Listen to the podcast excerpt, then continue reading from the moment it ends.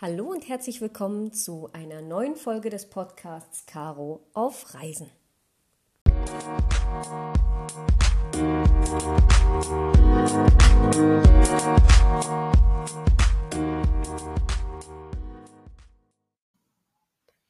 Heute soll es um ein Thema gehen, bei dem ich mir Gedanken darüber gemacht habe, wie man denn das Leben in der Türkei mit dem in Deutschland so ein bisschen vergleichen kann. Als ich nämlich in die Türkei gekommen bin, habe ich mir am Anfang gar nicht so einen krassen Gedanken darüber gemacht, weil man ja an sich eigentlich nur das Leben aus der Türkei kennt, wenn man mal im Urlaub war. So. Und ja, wenn du im Urlaub bist, dann schaust du nicht darauf, was kosten denn die Lebensmittel im Supermarkt oder ähm, wie kommen denn die Türken von A nach B, sondern du siehst halt so deine Bubble im Urlaubsort und dann hast du Verpflegung und dann bist du glücklich und gehst an den Strand und that's it so. Aber ähm, ich wusste, dass ich mich auf was komplett Neues einstellen muss und ja, deswegen habe ich mir ja mal so ein paar Kategorien rausgesucht, die man, glaube ich, ganz gut miteinander vergleichen kann und wo man vielleicht die hm, deutlichsten Unterschiede zu ja, Sachen in Deutschland sieht. Und das ist natürlich alles aus meiner Perspektive und aus meinen Erfahrungen heraus und nicht verallgemeinert. Also das, was ich euch hier sage, ist das, was ich gesehen habe und das, was ich mitbekommen habe. Ähm, ich will das gar nicht verallgemeinern, ähm, weil ich glaube, da gibt es schon noch krassere Unterschiede. Aber das, was ich so aus zwei Monaten Türkei mitbekommen habe, würde ich hier gern einfach mit euch teilen. Und die allererste Kategorie, die ich mit euch ja, näher betrachten möchte, ist die Kategorie Hotels-Hostels. Ähm, für ein normales Zimmer hier mit einem Doppelbett und einem Badezimmer nichts Besonderes, keine großartigen Zusätze, ja, kein, keine Ahnung, kein ähm, wunderschöner Ausblick oder sonst irgendwas, so, ja, sondern ein ganz normales, einfaches Zimmer mit einem Badezimmer. Eventuell hast du Glück und du hast noch ein Frühstück inbegriffen. Kostet hier pro Nacht circa 10 bis 12 Euro umgerechnet. Du kannst Glück haben und deutlich weniger bezahlen, dann bist du so bei 8 Euro. Auch das habe ich hier schon erlebt.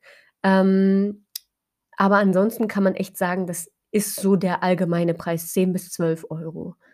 Und pro Nacht in Hostels ist es nochmal was ganz krass anderes. Also Du hast ja dann natürlich ein Mehrbettzimmer und, ähm, teilst dir das mit anderen, teilst dir vielleicht auch generell das Bad mit dem mit dem gesamten Hostel, ähm, und auch irgendwie so, ja, die die wie sage ich das jetzt mal, die Gemeinschaftsräume sind so konzipiert, dass sich da jeder irgendwie drin wohlfühlt und du hast vielleicht auch einfach nur ein ganz normales ja, Bettgestell, so ein typisches Hochbettgestell. Ähm, ja, das muss man natürlich wissen, so. Und wem das nicht passt, der sollte das natürlich auch nicht buchen. In der Türkei ist es so, die Hostels gibt es jetzt nicht wie Sand am Meer. Aber in Großstädten wirst du schon mehrere davon finden und kannst da natürlich ein bisschen drumherum klicken und sagen: „Okay, ja, ich nehme lieber das, weil mir das ein bisschen schöner erscheint oder weil das ein besonderes Flair hat“ oder sonst irgendwas. Natürlich. Aber im Allgemeinen kann man, glaube ich, sagen, ähm, zwischen 7 und, ja, ich denke mal so 15 Euro kann man schon für ein Hostel ausgeben. Das für 15 Euro, das ist dann schon, also wirklich Bombenklasse. Ähm, man muss dann auch immer wissen, in was für ein Mehrbettzimmer geht man. Geht man vielleicht in ein Doppelzimmer, weil man als Paar reist, oder geht man vielleicht in 'nen Vierer bis Achter-Dorm? Das unterscheidet sich natürlich. Das muss man dann auch wissen, ne? Also, wenn ich in ein Achtbettzimmer gehe, zahle ich natürlich dementsprechend auch viel, viel, viel, viel weniger als jemand, der sich vielleicht ein Doppelzimmer teilt.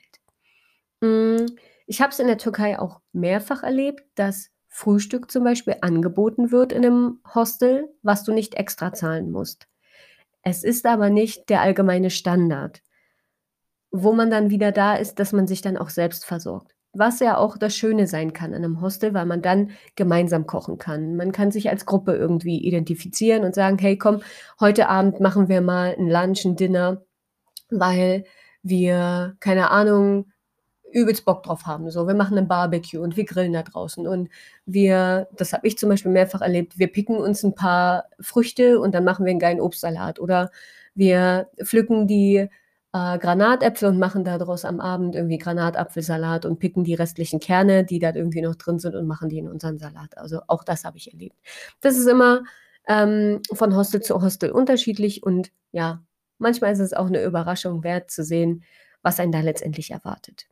Wo wir beim nächsten Thema sind, Selbstversorgung Schrägstrich Lebensmittel. Also, wenn du Lebensmittel in der Türkei einkaufst, kannst du dir sicher sein, dass du deutlich, deutlich, deutlich unter dem absoluten Minimum in Deutschland bist. Also, selbst wenn du in Deutschland in den absoluten Discountern einkaufst, bist du deutlich teurer noch als das, was du hier in Supermärkten bezahlst. Mal nur so zum Vergleich 'n paar Dinge: 'Ne Flasche Cola kostet 45 €. 5 Liter Wasser kosten 52 ungefähr. Du kannst vielleicht von Stadt zu Stadt noch mal 10 draufzahlen oder 10 günstiger sein oder wenn du's im Angebot kaufst, auch noch mal günstiger, aber das ist so das Allgemeine. Bananen hingegen sind deutlich teurer. Du kannst, ähm, außerhalb der Saison schon so 1,50 € bis 2,10 € bezahlen. Hingegen Tomaten, ja, da kannst du schon ja, das Jahr über damit rechnen, dass du zwischen 50 und 1,50 € pro Kilo bezahlst, was also, was ja teilweise nichts ist. So Landgurken zum Beispiel zwischen 60 und 80 Kekse, da meine ich jetzt so Butterkekse, die ganz normalen, wie wir sie bei uns von Leibniz kennen. Das ist denn jetzt natürlich hier nicht Leibniz, aber auch Butterkebse äh, sind dann so 60 Doppelkekse mit Füllung, je nachdem, was man für 'ne Füllung möchte, Zitrone oder Schokolade, Kokos oder sonst irgendwas, kosten zwischen 15 und 30 so 'ne Rolle. So 'ne Rolle, wie wir sie kennen, zum Beispiel von Oreo. Ähm, Lay's Chips zum Beispiel kosten in der Tüte 70 bis 80 Pringles ungefähr 1,60 €. Das, was mich sehr schockiert hat, waren zum Beispiel Haferflocken. Je nachdem, wo man sie einkauft, kann man schon so um die 90 bis 1,70 € zahlen, was mich sehr schockiert hat, weil manchmal ist es halt so, ich brauche das halt für zum Beispiel jetzt in 'nem Apartment oder für 'nen Hostel. Und danach bin ich aber in 'nem günstigen Hotel. Da habe ich Frühstück und dann brauche ich die Haferflocken halt nicht. Und dann ist es oft so, dass ich mir denke: „Ah, jetzt schleppe ich mich dann wieder ab mit den Haferflocken, das macht irgendwie keinen Sinn.“ Und dafür finde ich's dann halt zu teuer. So, deswegen habe ich mich oftmals dafür entschieden, ähm, Haferflocken nicht zu kaufen. Als ich allerdings so doll krank war, ähm, habe ich mich gefreut darüber, dass es Haferflocken gab und habe dann schon eher zu den Haferflocken gegriffen, ähm, die sich hier allerdings schon sehr zu den deutschen unterscheiden. Also, wer auf kernige Haferflocken steht, der hat hier auf jeden Fall, äh, sehr viel Glück. Ich mag das nicht so. Ich stehe dann eher so auf die Haferflocken, die so weich sind, so zart. Also, ich hatte hier manchmal echt irgendwie zu kämpfen, zumal ganz oft einfach noch diese Schale vom Hafer da drin ist und das nicht nur so ja, kommt ein zweimal vor. Ne, also, gefühlt echt in jeder Portion, die ich drin hatte, dachte ich mir so: „Oh ne, ich muss das immer wieder rauspulen.“ Und das ist mir dann auch unangenehm irgendwie. Ja, hingegen sind Cornflakes extremst günstig. Je nachdem, was du für 'ne Portionsgröße, Tütengröße nimmst, kannst du zwischen 40 und 90 bezahlen. Also, das ist nicht vergleichbar mit den Portionen, die wir in Deutschland kaufen. Also, selbst wenn wir da diese große Kellogg's-Verpackung kaufen, haben wir da noch weniger drin als das, was die hier als größte Verpackung für 90 anbieten, ja. Also, das ist echt das ist krank teilweise, ja. Heftig so. Ähm, was hier extremst teuer ist, ist Käse. Das hätte ich zum Beispiel gar nicht gedacht, dass Käse so sehr teuer ist, aber ja. Und Wurst und Fleisch, kann man schon sagen, ist so, ja, vergleichbar mit den Preisen wie in Deutschland. manchmal günstiger, je nachdem, was man für 'ne Sorte kauft. Ähm, Hähnchen zum Beispiel kann man eigentlich vergleich vergleichen, ja, mit dem in Deutschland so, ähm, allerdings so Rind zum Beispiel ist schon 'n bisschen teurer. Milch kostet tatsächlich auch ungefähr gleich wie in Deutschland, so um die 45 bis 80 je nachdem, wo du einkaufst. Also, du kannst natürlich auch 'ne deutlich günstigere Milch bekommen. Ähm, ja, kannst auch natürlich 'ne deutlich teurere Milch bekommen. So wie zum Beispiel ich. Ich habe am Anfang tatsächlich gedacht: „Ah ja, ich ernähre mich weiterhin irgendwie so 'n bisschen vegan, vegetarisch.“ Und also, das mache ich auch immer noch. Ich ernähre mich immer noch vegan, vegetarisch, aber ich dachte halt so: „Ja, Sojaprodukte wird's ja irgendwie geben, wird ja gar nicht so das Problem sein.“ Hm, doch. Also, ähm, Sojaprodukte an sich bekommst du in den kleinen normalen Supermärkten zum Beispiel gar nicht, so was wie Schok oder, ähm, Bim oder so, das kriegst du da halt nicht. Aber im Migros zum Beispiel, was eh der teuerste Supermarkt ist, da bekommst du's und da kostet 'ne Alpro Sojamilch da kriegst du auch Mandelmilch und sonst irgendwie was kostet da so viel Geld. Also, 1,60 € bis 2,40 €, je nachdem, was du für 'ne Sorte kaufst. Und, ähm, dann denke ich halt: „Ne.“ Also, das ist mir dann irgendwie auf Dauer nicht wert. Da kann man jetzt drüber klagen und sagen: „Ja, hm, dann, ja, ist es dir das generell einfach nicht wert, bla bla.“ Ich gucke dann jetzt hier tatsächlich eher auf mein Geld, weil ich Geld sparen möchte für weitere Reisen und denke mir halt so: „Okay, nach meiner Reise, wenn ich zu Hause bin, kann ich halt wieder 'n bisschen vermehrter darauf achten.“ Und ich weiß, dass ich dann auch nach Mexiko fliege und da kann ich deutlich mehr noch darauf achten als hier in der Türkei, weil es hier tatsächlich noch nicht so sehr angekommen ist, ähm, auf vegane Ernährung zu achten, leider. Ähm, was ich auch sagen muss, was ich, äh, sehr, sehr, sehr krass beobachten konnte, ist, dass Kaugummis sehr günstig sind, Bonbons extrem günstig sind. Eis, oh mein Gott, ist extremst günstig. Also, wenn du 'n Magnum-Eis, was hier wirklich das teuerste Eis ist, kaufst, bezahlst du immer noch nur 80 Äh, grade für diese Double Chocolate oder diese Karamell Double dies, das, Pipapo, keine Ahnung. Da bezahlst du halt irgendwie 80 was ja gefühlt nichts ist, so. Auch, weil mich immer mal wieder Leute gefragt haben: „Hä, Caro, immer wenn du arbeitest irgendwie, dann sitzt du bei Starbucks.“ Ja, das mache ich einerseits wegen der Internetverbindung, weil sie dort einfach sehr stabil ist. Man immer irgendwie auch 'ne gute Anbindung hat an, ja, so was wie den Hafen oder so. Man sitzt da immer sehr zentral, was ich auch sehr gut finde. Man hat immer 'n schönen Ausblick.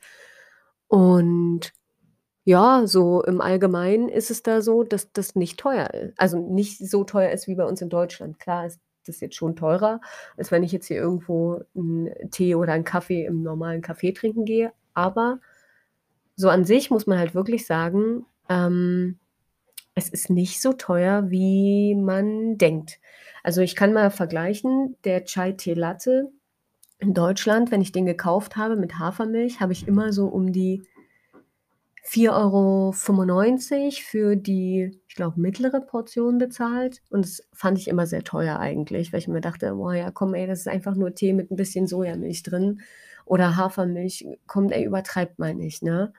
Und hier bezahle ich für Chai Tee Latte, je nachdem, ob ich, äh, die kalte Variante möchte oder die warme Variante, zwischen 1,80 € und 2,40 €. Ähm, wenn ich das mit Hafermilch wähle, dann ist das schon noch deut ja, deutlich teurer. Dann bin ich so bei 2,40 € und habe aber die große Variante und nicht die mittlere, sondern die große Variante. Ähm, ja, das muss immer jeder für sich selber entscheiden.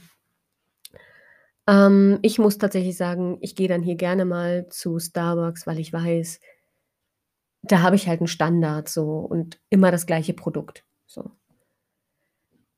Dann sind wir eigentlich schon beim Thema Internet. Ich habe mir eine SIM-Karte besorgt, ähm, als ich hier in die Türkei eingereist bin, ähm, wo ich ein bestimmtes Datenvolumen aufgeladen hatte schon und dazu halt auch noch SMS frei und, ähm, Anrufe frei. ich glaube, ich habe für 16 Gigabyte ne, 12 Gigabyte waren das am Anfang. Für 12 Gigabyte, ähm, inklusive der SIM-Karte und den Anschluss und et cetera pp. bezahlt 28 €, was ich tatsächlich sehr teuer fand. Und, ähm, war dann erst mal 'n bisschen schockiert und dachte so: „Okay, boah, mies, ähm, das muss ich jetzt hier irgendwie die restlichen Monate auch machen, jeweils 28 €, das finde ich schon echt fett.“ Ich habe dann aber festgestellt, dass ja klar, die Karte mich ja auch noch was gekostet hat, logischerweise. Und jetzt beim 2. Mal aufladen habe ich bezahlt für 40 Gigabyte, ähm, 750, äh, Freiminuten und ich glaube 1.000 SMS, wenn mich nicht alles täuscht, habe ich bezahlt 11,50 €. Und das finde ich sehr, sehr, sehr, sehr günstig, denn, ähm, ich navigiere mich mit meinem Handy zusätzlich, ähm, durch die verschiedenen Straßen und, ähm, ja, auch so, wenn ich Neues sehen will, einfach, ähm, zu den Sehenswürdigkeiten. Ich, äh, mache damit irgendwie auch meine Instagram-Stories und recherchiere ganz viel auch darüber. Und grade dann, wenn ich, äh, in Hotels bin, wo die Internetanbindung nicht so geil ist, dann brauche ich oft mein Internet und dann ist es ganz geil zu wissen: „Okay, komm, ähm, es ist easy peasy.“ Man hat 40 Gigabyte und 11,50 € finde ich dann günstig.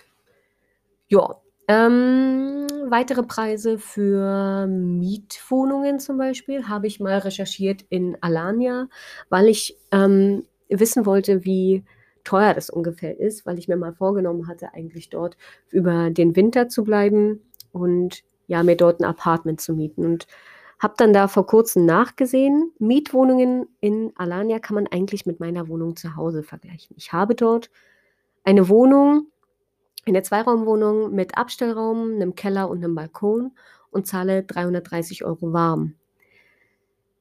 Ähnliche Verhältnisse bekommst du in Alanya auch für 'ne Zweiraumwohnung mit ja, vielleicht noch 'nem Poolzugang und möbliert für 300 €, allerdings ohne Nebenkosten, die kommen dann halt noch dazu. Rechnen wir mal um die 20 € pro Monat, dann sind wir bei, ja, dem gleichen, ähm, Preis ungefähr wie meine Wohnung zu Hause. Es ist jedoch so, dass du da nicht direkt 'n Strandzugang hast, logischerweise, sondern da schon noch 'n bisschen weiter außerhalb bist, dennoch aber in 'nem Touri-Ort. Und das Gute ist ja, dass du dir dann wahrscheinlich entweder noch 'n Auto dazu mietest oder du nimmst 'n Roller oder sonst irgendwas und dann, ja, gleicht sich das Ganze auch aus und es ist vollkommen in Ordnung, dass man da 'n Stück weit außerhalb des, ähm, Touristenzentrums wohnt, sage ich jetzt mal. Ein weiterer Vergleichspunkt, den ich auch für ja, ich sage mal, relativ wichtig finde, sind zum Beispiel Klamotten. Ähm, es ist ja nun mal so, wir wissen's alle, ähm, die Türkei steht für ihre Basare. Wer jetzt nicht unbedingt Klamotten auf den Basaren kaufen möchte, kann hier natürlich selbstverständlich auch außerhalb der Basare shoppen, denn es gibt große Klamottenläden wie zum Beispiel, ähm, Mavi oder Essi Waikiki, die dem H&M bei uns entsprechen. Und die Preise sind da so circa 10 bis 40 % günstiger als bei uns, aber in großen Städten hast du natürlich auch Malls mit H&M, Bershka und Zara. Also, das kann man wissen, das kann man auch dann nutzen, das muss man für sich wissen. Wer da jetzt allerdings nicht einkaufen will und da stattdessen vielleicht günstiger einkaufen will, grade auch in 'nem Urlaub beispielsweise oder so, der kann natürlich auf den Basaren einkaufen gehen. Ähm, die Klamotten sind nicht unbedingt schlechter von der Qualität. Ähm, ganz oft habe ich's schon erlebt, dass die tatsächlich qualitativ sehr hochwertig sind. Natürlich sind es Fake-Klamotten, klar. Wer sich daran allerdings nicht stört, kann hier absolut zuschlagen. Also, grade in, ähm, Touristenhochburgen ist es ja oft so, dass Ausflüge dahin sogar angeboten werden auf die Basare, ähm, damit man da unfassbar viel shoppen geht. Ähm, man wird in diesen Touristenhochburgen allerdings deutlich mehr zahlen auf dem Basar. Ähm, in Istanbul habe ich's gesehen, dass ich dort deutlich weniger zahle, da die Abnahme natürlich dort deutlich höher ist. Also, in Istanbul aufm Basar kannst du kaum treten, weil die Leute einfach dort dicht an dicht laufen. Ähm, jetzt zu Corona-Zeiten war es so, dass dort ähm, schon vermehrt darauf geachtet wurde, dass man nicht so viele Leute zur gleichen Zeit reinlässt. Aber ja, es lässt sich nicht vermeiden, weil die Seiteneingänge offen sind. Und dann hat man irgendwie doch, ja, am Ende tausende Menschen da irgendwie drauf. In Siede zum Beispiel, wo ich mich jetzt gerade befinde, in meinem Apartment, ähm, wirst du auf dem Markt deutlich mehr bezahlen und man hat hier natürlich nicht so eine krasse Auswahl wie in Istanbul. Das muss man wissen. So, wer eine wahnsinnig große Auswahl haben will, der sollte natürlich in so Städte wie Istanbul oder Alanya, Antalya fahren. Da hat man, also, pff, da wird man sich tot shoppen können, ja. Also Wahnsinn. In Siede jetzt hier zum Beispiel ist es so, es ist sehr deutsch. Man wird hier auf den Straßen auch auf Deutsch angesprochen. Ähm, man hat so das Gefühl, man befindet sich eh auch in Deutschland. Ähm, die Preise sind in Euro gekennzeichnet und man möchte auch, dass man mit Euro bezahlt. Als ich hier den Tag in einem, ähm, ja, so einem Markt einkaufen war, hat man mich ähm, erschrocken angeguckt, als ich plötzlich mit türkischen Lira bezahlt habe weil sie damit nicht rechneten. Na klar, die Leute tauschen hier nicht ihr Geld um. Wenn sie einmal Euro in der Tasche haben und sie können ja alles in Euro bezahlen, natürlich werden sie in Euro bezahlen. Das ist ja ganz klar. Ich ähm, muss allerdings dazu sagen, tauscht lieber das Geld um. Ihr werdet damit günstiger fahren. So. Ähm, in Alanya und Antalya wird man, wie gesagt, deutlich modernere Klamotten bekommen, als zum Beispiel auch an der Westküste. Sie kosten allerdings, ja, ich würde jetzt mal sagen, so um die 10 bis ja, vielleicht 20% mehr als in Istanbul, sind aber doch deutlich günstiger als in Siede. So. Zum Beispiel ein T-Shirt von Palm Springs, das ist jetzt gerade das, was hier übelst durch die Decke geht. Das kostet in Istanbul zwischen 5 bis 8 Euro. In Alanya kostet das gleiche T-Shirt 7 bis 10 Euro vielleicht. Und in Siede kannst du dir sicher sein, dass du nichts unter 10 Euro bekommst, bis zu 15 Euro. Das heißt ganz klar, du musst handeln, handeln, handeln. Das ist ganz, ganz wichtig. Ich habe es gerade schon mal gesagt, am besten ist es tatsächlich mit türkischen Lehrern zu bezahlen, auch in Siede, denn du wirst es einfach erleben. Es wird deutlich günstiger, wenn du mit Lehrer bezahlst. Und ich habe es jetzt hier in, im Urlaub mit meinen Eltern auch festgestellt, dass ich, wenn ich einkaufen gehe und mit türkischen Lira bezahle, ich oft viel weniger bezahle als die. Die haben mir zum Beispiel auch gesagt, dass sie ein Eis gekauft haben ähm, in den Jahren zuvor und dort haben sie pro Eis 50 Cent bezahlt. Ich habe jetzt für zwei Eis 15 Cent bezahlt. Also da ist jetzt natürlich die, die Frage, so, ist es besser dann in Euro zu bezahlen oder ist es besser mit türkischen Liran zu bezahlen und es einmal in Kauf zu nehmen, sein Geld zu tauschen? Das gleiche erlebst du auch, wenn du Ausflüge machst. Je nach Ort kann man natürlich unfassbar viele Ausflüge machen und die sind natürlich auf Urlauber konzipiert.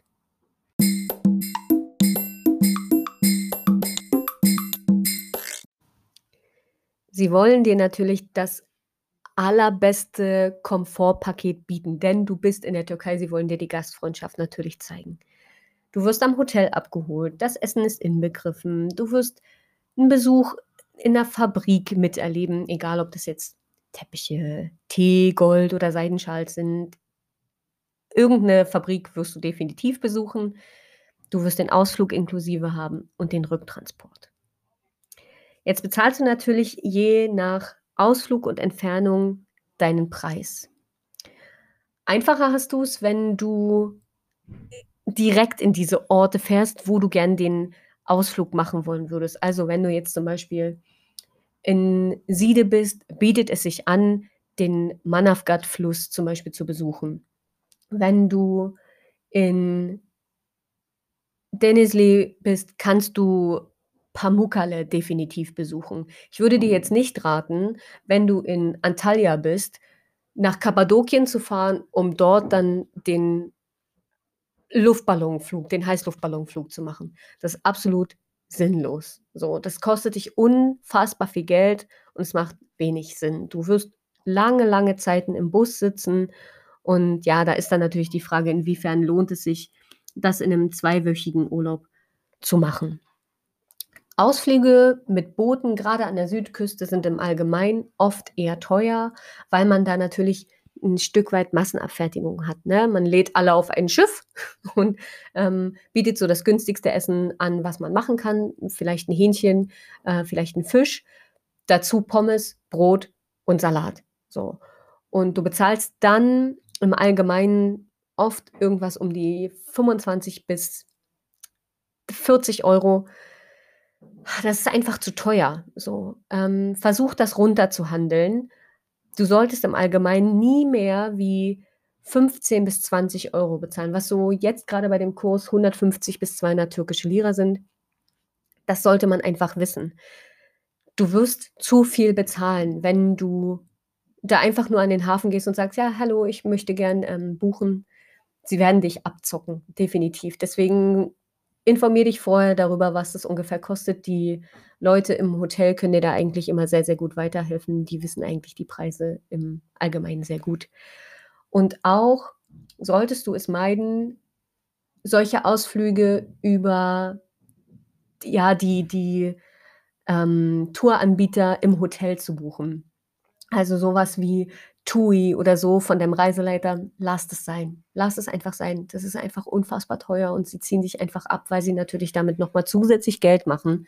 Denn im Allgemeinen gehen diese Gelder nicht nur an den Reiseveranstalter, sondern auch an den, der's vermittelt. Und je mehr derjenige vermittelt, umso mehr Provision bekommt er natürlich dafür. Und sie werden darauf getrimmt, das kann ich dir ganz klar so sagen.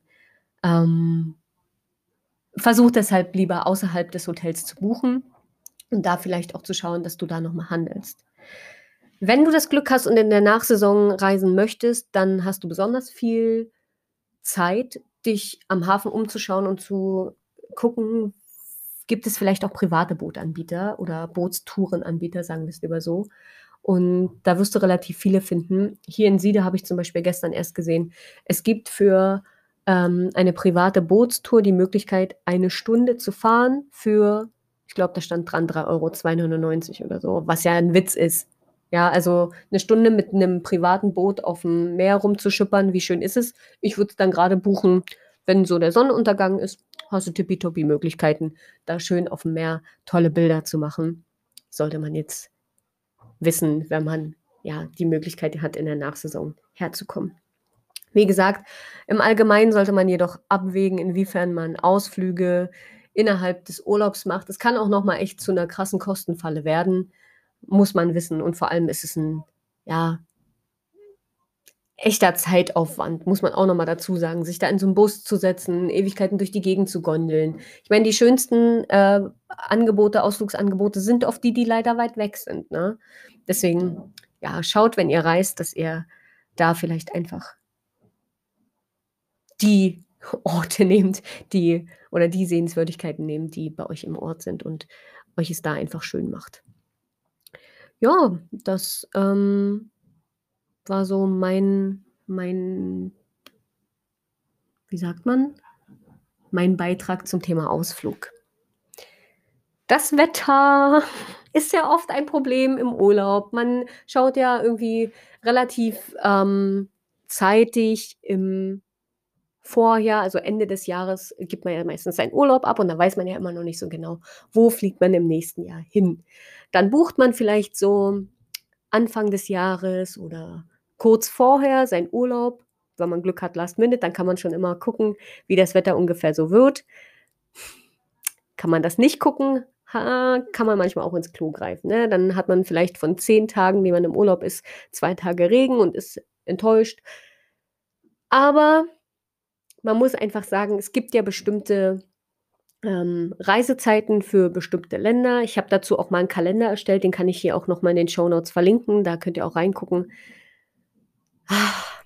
Wer das möchte, sollte da reingucken. Wer nur Sonne möchte, sollte da reingucken. Ähm, da sind die besten Reisezeiten für die bestimmten Reiseziele drin. Da macht ihr aufgrund, ja, des Wetters auf jeden Fall dann erst mal nichts falsch.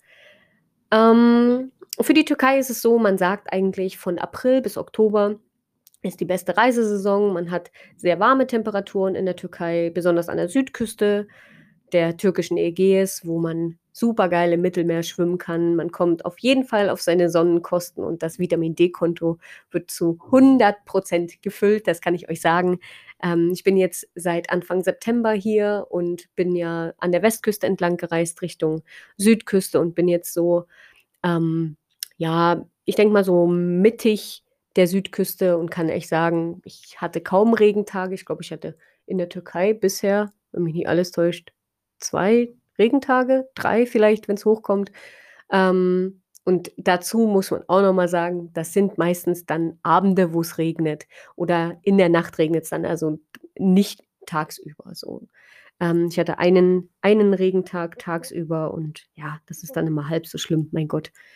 Ähm, Ab November wird sie ein bisschen frischer, also Ende Oktober, Anfang November wird sie ein bisschen frischer. Besonders dann die Stunden vom Sonnenuntergang bis Sonnenaufgang sind extremst frisch und teilweise sogar so kalt, dass man eine Wolldecke braucht. Ich habe dann nämlich irgendwann gemerkt, so das Krasseste, was mir fehlt, ist eigentlich meine warme Bettdecke, meine warme Bettwäsche und habe dann tatsächlich hier sogar in meinem Apartment angefangen zu weinen, weil ich hier eine richtige Bettdecke habe. Oh mein Gott, das hat mich gestern so aus den Latschen gehauen. Das war so schön, mal wieder in der Bettwäsche zu schlafen und nicht in einem Laken. Also das Ding ist ja tatsächlich, in der Türkei bekommst du ja keine Bettdecke, sondern du bekommst einen Laken. Und maximal wird dir noch eine Wolldecke für die Wintermonate angeboten, aber da musst du auch schon wirklich Glück haben. Ähm, zwischen Mai und September kann man so im Allgemeinen sagen, dass die Temperaturen zwischen 24 bis 35 Grad warm, heiß werden. Gerade die Sommermonate, also alles so, was mh, hm, Juni, Juli, August ist, das ist extremst heiß. Also wirklich extremst heiß. Man schwitzt dann schon irgendwie nur, wenn man so gerade mal die Straße betritt. In den Bergregionen kann man sagen, zwischen September und Februar fällt da in jedem Fall Schnee. Also das sollte man bei so einer Rundreise vielleicht auch bedenken, dass man darauf achtet, vielleicht während den Monaten nicht herzukommen. Und auch an der Schwarzmeerregion, also im Norden der Türkei, ist es, ist es kalt. So, also ab, ja, ich sag mal so Ende, Ende August, Anfang September wird es dann einfach kalt. Also es lohnt sich da dann auch nicht mehr hinzureisen. Da dann halt wirklich eher die Südküste. In Bursa zum Beispiel, wo ich war, was ja auch ähm, dadurch bekannt ist, dass da das Uludag-Gebirge ist. Ich verlinke euch gern auch nochmal den Artikel dazu in den Show Notes. Ähm, da hatte es schon geschneit, bevor ich überhaupt hier angekommen bin, also im August. Da habe ich auf Instagram geguckt, wie das Uludag-Gebirge so aussieht und dann dachte ich so, wie bitte? Da ist Schnee? Nee, das kann jetzt nicht euer Ernst sein. Und ich hatte schon Angst, dass, wenn ich dort hochfahre, dass es dort tatsächlich schneit oder dass dort Schnee liegt. Ähm, es war allerdings nicht so. Äh, es war schon sonnig, muss man dazu sagen, aber je höher man kam, desto kälter wurde es. Und sie haben dort oben schon dicke Wintermützen und Winterschals und dicke Winterjacken angeboten. Also man hatte sich schon darauf vorbereitet, dass es langsam kälter wird.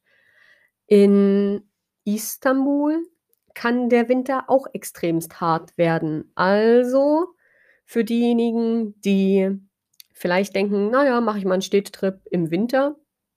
Mm -mm. Wer extremst unter ja, Kälteerscheinungen zu kämpfen hat, der sollte sich das auch überlegen.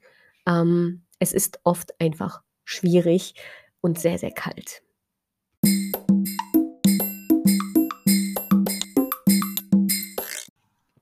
Wenn du mehr zu dieser Thematik wissen möchtest, dann schalt auch gern zu Teil 2 ein, wo ich unter anderem auch über das Schulsystem in der Türkei sprechen möchte. Und wenn du Lust hast, klick dich auch gern durch die anderen Folgen zuvor, wo ich auch über meine Erfahrungen in der Türkei gesprochen habe. An dieser Stelle ein großes Dankeschön an dich, dass du diese und vielleicht auch andere Folgen durchgehört hast und Vielleicht hast du auch schon festgestellt, dass es kleine Umfragen innerhalb des Podcastes gibt und vielleicht hast auch du schon an einer teilgenommen. Vielen Dank an alle die, die das bereits getan haben. Gern kannst du mir ein Feedback zu den Podcast-Folgen oder auch zu allen anderen Dingen, die du von mir gesehen hast, dalassen. Schau da gern auf Instagram oder Facebook vorbei, dort findest du mich unter Caro auf Reisen. Wenn du mich anderweitig unterstützen möchtest, dann kannst du das immer gerne tun. Unter dem Link in meiner Beschreibung zu diesem Podcast findest du sämtliche Links, unter anderem der PayPal-Link, wo du mir eine kleine Spende zukommen lassen kannst für einen O-Saft oder für eine kleine Cola. Wenn du möchtest, auch gern eine Spende, die auch dir wieder zugutekommt, indem du mir eine kleine Notiz dazu sendest und ich dir eine Postkarte zurückschicke. Also, wenn du möchtest, gern eine Win-Win-Situation.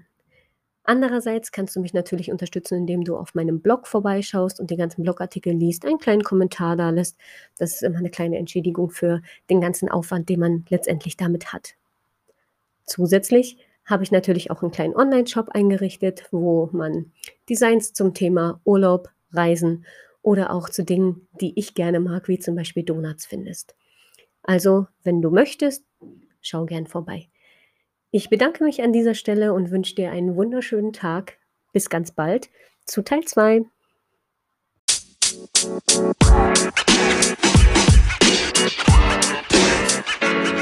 know, man. You know, man.